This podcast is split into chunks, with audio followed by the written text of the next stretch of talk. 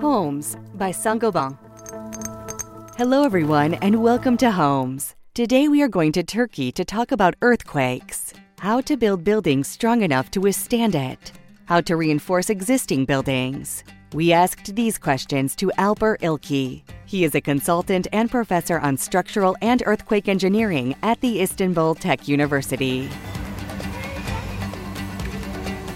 In Turkey in 1999, we had two catastrophic earthquakes. With this earthquake, a lot of consciousness occurred in all the people as well as the governmental institutions. So there are many changes right after these two earthquakes. So I can tell you that the buildings which were constructed before the year 2000, 1999, are remarkably weaker with respect to the buildings which are constructed right after these two earthquakes. And the urgency is, you know, Istanbul is one of the most seismic prone cities in the world. And the probability of a high intensity earthquake is very high. This is like maybe like 60, 70% within next several decades. So we have a very urgent problem about seismic safety of existing buildings, which were built particularly before the year 2000.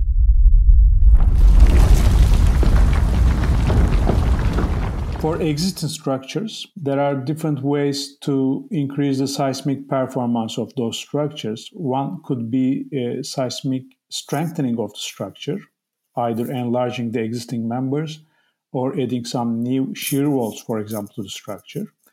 Or another way is to increase the deformability of existing structures, like confinement of these columns externally through some innovative materials. These are generally fiber reinforced composites. And also, for existing structures, another solution could be reducing the weight by making use of lighter non structural materials, such as drywalls or lightweight walls, rather than solid brick walls.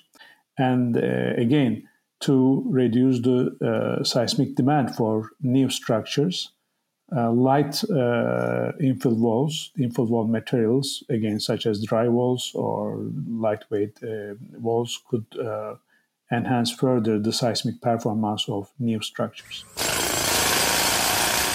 If we look at the existing structures, if we compare two options, seismic retrofit of these structures or demolition and reconstruction of these structures, clearly seismic retrofit of those structures are uh, much better in terms of sustainability because if we demolish those structures, there are a lot of debris that we have to get rid of. And also, we have to spend a lot of materials from the nature, like sand or cement or others, and high carbon emissions. So, keeping the structures and just retrofit them with much smaller interventions is kind of much better way in terms of sustainability. This kind of thinking is quite new for Turkey, but uh, I'm sure in uh, next few years this will be more important in Turkey. I know that that's a very important issue in Europe, uh, and I believe this will be as important in Turkey in coming years.